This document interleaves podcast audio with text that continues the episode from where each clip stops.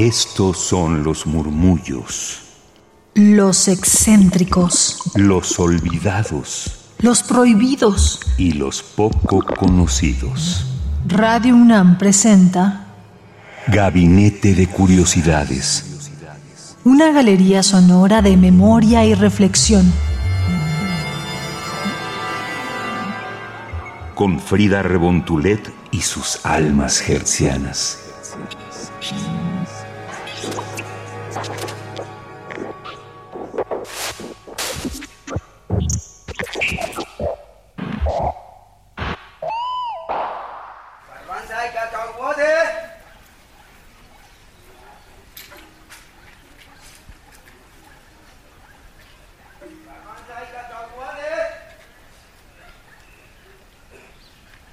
¿Qué tal mis queridas almas hertzianas? Sean bienvenidas a Gabinete de Curiosidades y hoy tenemos una convocatoria pero también una invitación especial para conocer el siguiente proyecto que nos va a presentar Bruno Bartra, quien actualmente es coordinador del mapa sonoro de la Fonoteca Nacional. Bienvenido Bruno.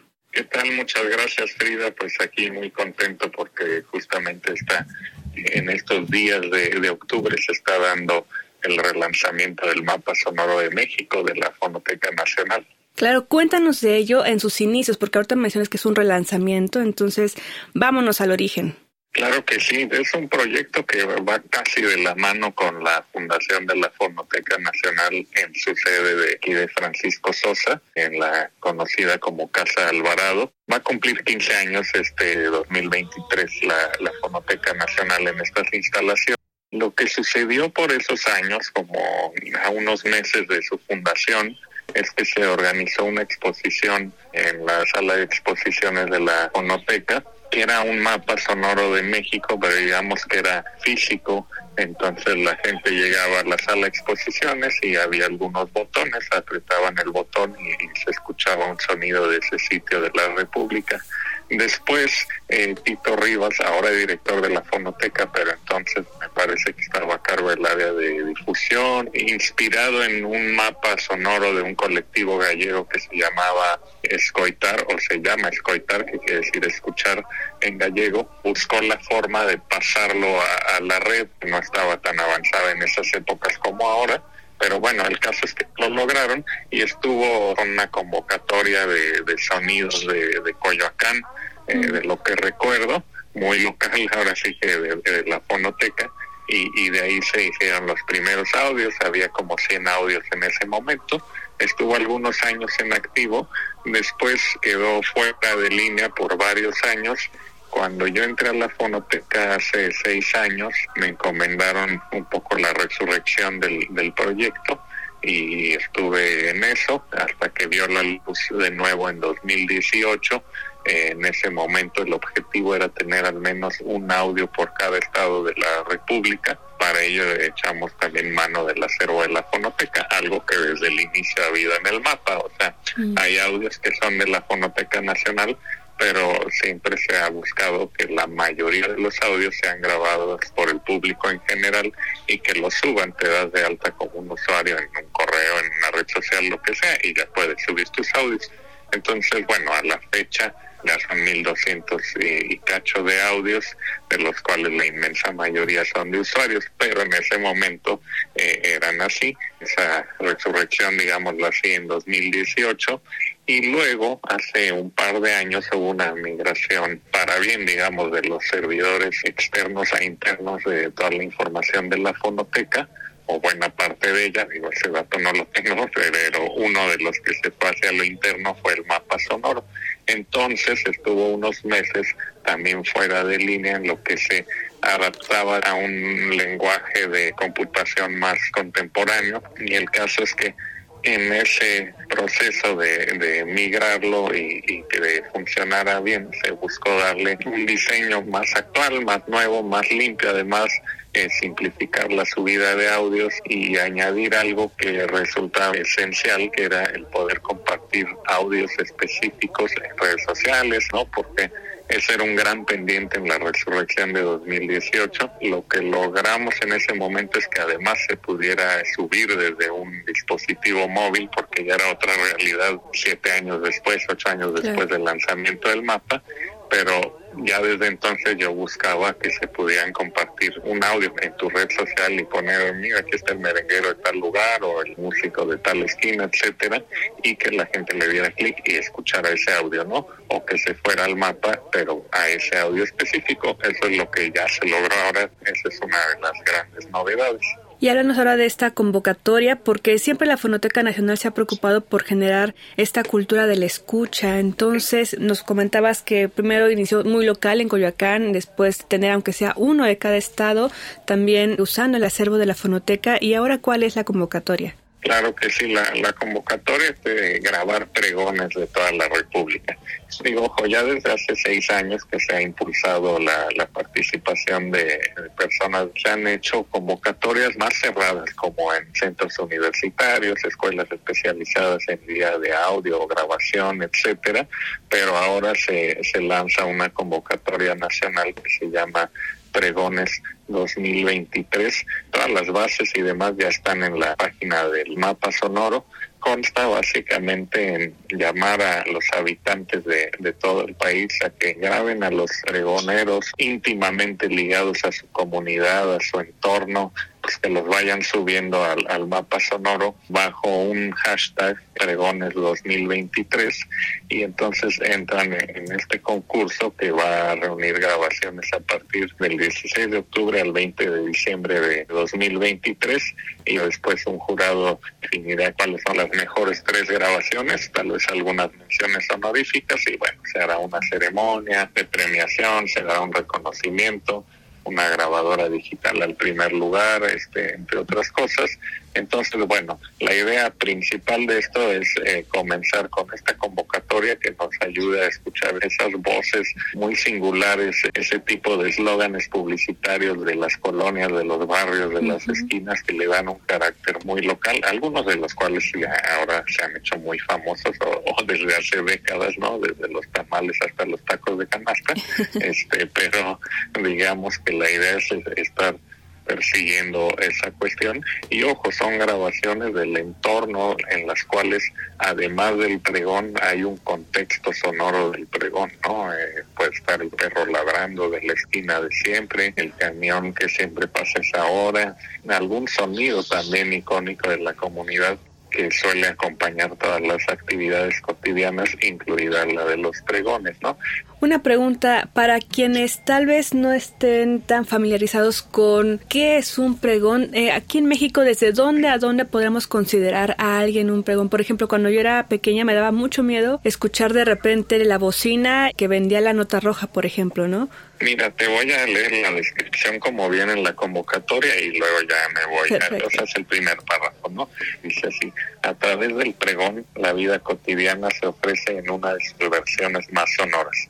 Un pregón es un anuncio público y de viva voz que sirve para difundir información de diverso orden, desde una convocatoria vecinal hasta la oferta de eh, productos y servicios. Los pregones son sentencias breves y repetitivas que recurren a juegos vocales y frases producto del ingenio popular para crear fórmulas semejantes al eslogan publicitario. Cada lugar tiene sus pregones y cada pregón forma parte de la identidad sonora de su entorno.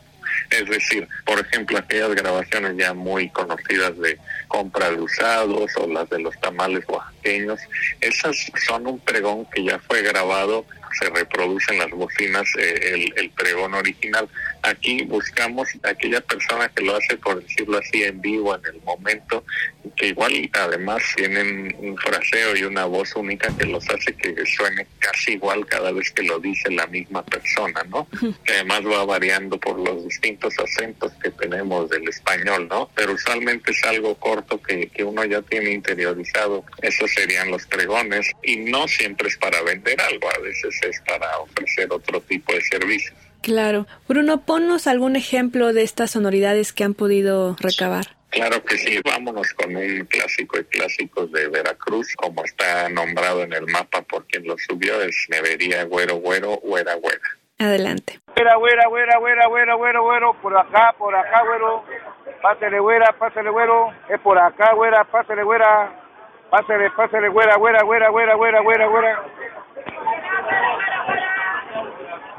Pues muchísimas gracias Bruno. Y danos por favor la página o el mail donde pueden tener también más información y también preguntarte si aparte de esta convocatoria enfocada en pregoneros, la gente puede seguir alimentando el mapa desde otros sonidos. Claro que sí, de hecho el, mapa es un proyecto que trata de englobar todos los sonidos de la cotidianidad de nuestro país, hay, hay rubros, lo subes y ya nosotros lo pondremos bajo eh, naturaleza o bajo paisaje sonoro o, músicos callejeros, se puede subir lo que sea. Esta convocatoria en específico está promoviendo la grabación de pregoneros, entonces hay de todo. Y bueno, esto, la dirección es mapasonoro.cultura.gov.mx. Ahí puede uno iniciar la sesión si ya es usuario o creas tu usuario, y te digo, es tan sencillo como como abrir una cuenta de correo o abrir una cuenta en una red social y en el menú eh, además de venir las instrucciones para subir los audios y demás, que es bastante sencillo, pero ahí bien hay un apartado que dice Pregones 2023, donde se puede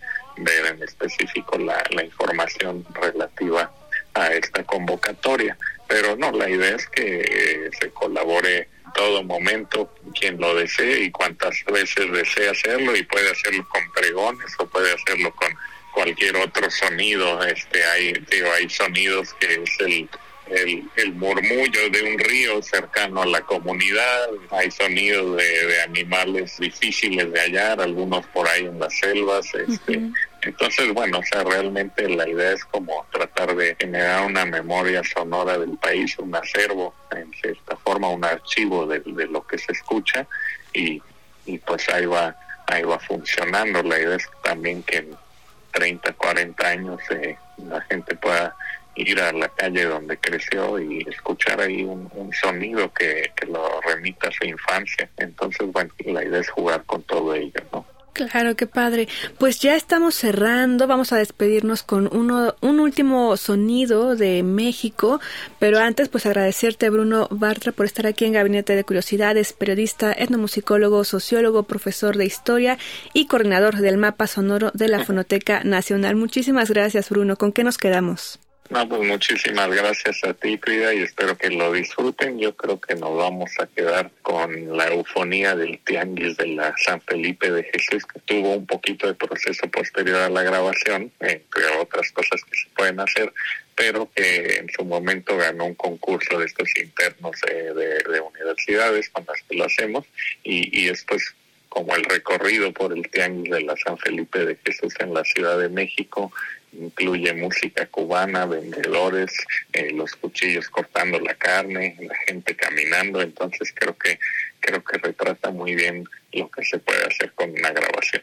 Padrísimo, pues muchísimas gracias y quédense aquí en Gabinete de Curiosidades. Nos encuentran en ex antes Twitter como Gabinete C-bajo. Hasta la próxima.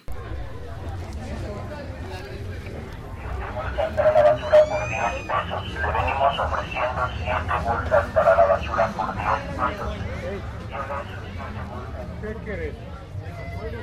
no batalle con esos cuchillos que no le cortan, miren. La tijera, cuchillo.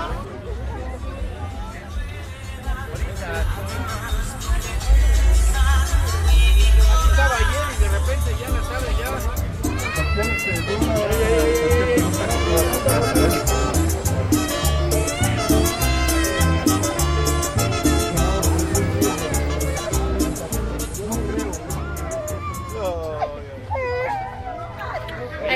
Gracias, ¿eh? Sí hay, sí hay. Pásale, amigo. Pásale, pásale, vete.